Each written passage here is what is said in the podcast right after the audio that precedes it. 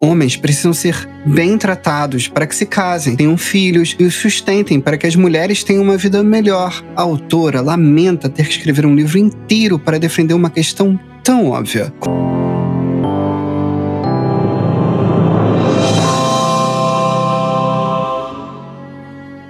Cada vez mais homens estão se afastando da sociedade e tomando um caminho próprio. Eles estão saindo da faculdade, da força de trabalho, do casamento e da paternidade a taxas alarmantes. Algumas culpam os próprios homens por isso. Dizem que é a imaturidade deles que não aceita a responsabilidade da vida adulta. Outras culpam os homens por não quererem ser donos de casa em uma realidade de profissionais femininas, cada vez mais favorecidas pela nossa economia de serviços. Alan Smith, psicóloga forense, doutora pela Universidade de Tennessee e autora do livro Greve dos Homens, oferece uma teoria alternativa. A maioria dos homens não está agindo irresponsavelmente, porque são imaturos ou porque querem prejudicar as mulheres. Eles estão agindo racionalmente, em resposta à falta de incentivos que a sociedade atual lhes oferece para serem pais, maridos e provedores responsáveis. As estatísticas que Ellen Smith apresenta são impressionantemente desanimadoras. A participação da força de trabalho masculina despencou. Em 1970, cerca de 80% dos homens em idade de trabalho estavam empregados em tempo integral, em contraste com os 66% empregados em tempo integral atualmente.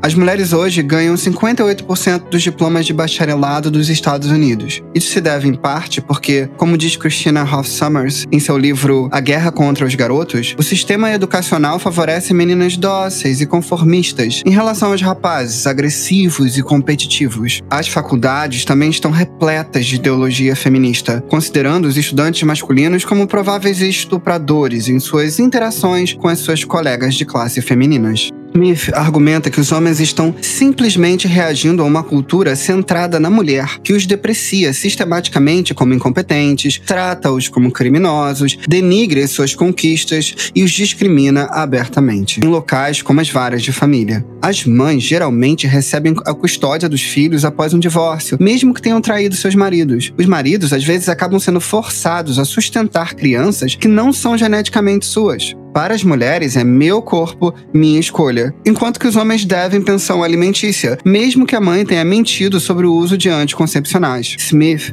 culpa não só as feministas, mas também os homens passivos que aceitaram todo esse inferno de mãos beijadas. Esses cavaleiros brancos agem por interesses financeiros, políticos ou com o intuito de sair com mais mulheres. Os homens estão sentindo a reação contra eles e estão consciente e inconscientemente entrando em greve. Para resolver o problema, Smith defende que devemos ouvir os homens com a mente aberta para entender como realmente sentem e pensam. Assim, as mulheres conseguirão se conectar melhor melhor com eles de um modo mais aberto e íntimo. Ela disse que se considerava uma feminista, mas isso aconteceu porque ela pensou equivocadamente que feminismo significava igualdade entre os sexos. Agora, homens precisam de justiça e foco. Para Smith, a discriminação contra homens é tão ruim quanto a discriminação contra mulheres. Em certo sentido, os homens de hoje estão virando as costas para a sociedade porque sabem que podem ser explorados por seu senso de dever, produção e apenas por serem homens a qualquer momento. As leis de estupro que protegem as mulheres, mas não os homens que elas podem acusar falsamente, a falta do devido processo nos casos de assédio sexual nos campos de universidades, nossa sociedade está em guerra contra os homens. Em 2010, as últimas estatísticas de suicídio mostram que 38.364 pessoas pessoas se mataram nos Estados Unidos, sendo 30.277 homens. Os homens precisam superar as barreiras psicológicas para defender as suas próprias causas e as suas relações pessoais. Só assim haverá mudanças legais e culturais justas e equitativas para eles. E por que os homens não casam? A cultura ocidental passou os últimos 50 anos fazendo do casamento um acordo melhor para as mulheres, mas para os homens se tornou uma verdadeira prisão. Os homens costumavam ir ao trabalho, voltar para casa e se sentirem o rei do castelo. Agora, ao invés de igualdade no casamento, ele pode esperar compartilhar as tarefas domésticas. Não é de se admirar que cada vez menos homens se casam hoje do que no passado. Em 1970, 80% dos homens de 25 a 29 anos eram casados. Em 2007, apenas cerca de 40% eram. A taxa de casamento nos Estados Unidos caiu 40% durante as últimas quatro décadas, até chegar ao seu ponto mais baixo. Os homens americanos, diante de um sistema de cortes de família que está desesperadamente empilhado contra eles, lançaram subconscientemente uma greve matrimonial. Os homens têm outras preocupações psicológicas e jurídicas sobre o casamento na sociedade pós-feminista de hoje. Os incentivos para eles casarem diminuíram muito e não estão valendo a pena. Homens precisam ser bem tratados para que se casem, tenham filhos e os sustentem para que as mulheres tenham uma vida melhor. A autora lamenta ter que escrever um livro inteiro para defender uma questão tão óbvia. Como os homens vão crescer e se relacionar bem com as mulheres se as mulheres não parecem gostar deles? O homem é visto pela mídia como um palhaço, um pervertido em potencial, um pai vagabundo ou um caloteiro. Ele pode até ter um filho e descobrir mais tarde que ele não é seu, mas ainda assim terá que pagar a pensão alimentícia. Casamento também gera risco financeiro para o homem se ele for divorciado. Os homens que são casados tendem a ver menos seus amigos e família, o que pode prejudicar a autoestima deles. A sociedade está pedindo aos homens que façam algo que vai contra os interesses deles. As vidas dos homens solteiros, então, passam a ser gratificantes, felizes, e se eles não forem respeitados, pelo menos são invejados. Para mudar isso, só melhorando os incentivos para o casamento. Porque hoje casar é mais uma punição do que uma recompensa. A sociedade não pode tratar os homens como fontes de recursos não extraídos. Eles são seres humanos que tomam decisões racionais. A liberação sexual tornou o casamento desnecessário. Se é muito mais fácil para o homem satisfazer as suas necessidades fora do casamento, isso diminui a necessidade de relacionamentos estáveis. Múltiplos parceiros também fazem com que as pessoas tenham mais dificuldade de estabelecer relações emocionais fortes. Smith diz que a sua experiência como psicóloga a leva a crer que muitos dos caras que não querem casar não estão particularmente zangados com as mulheres. Eles apenas não veem muito sentido em buscar envolvimento com elas. Mulheres que traem são celebradas e encorajadas pela cultura. Do outro lado, homens que traem são vistos como desonestos que merecem traição. Smith recomenda aos homens que sejam muito cuidadosos ao se casarem.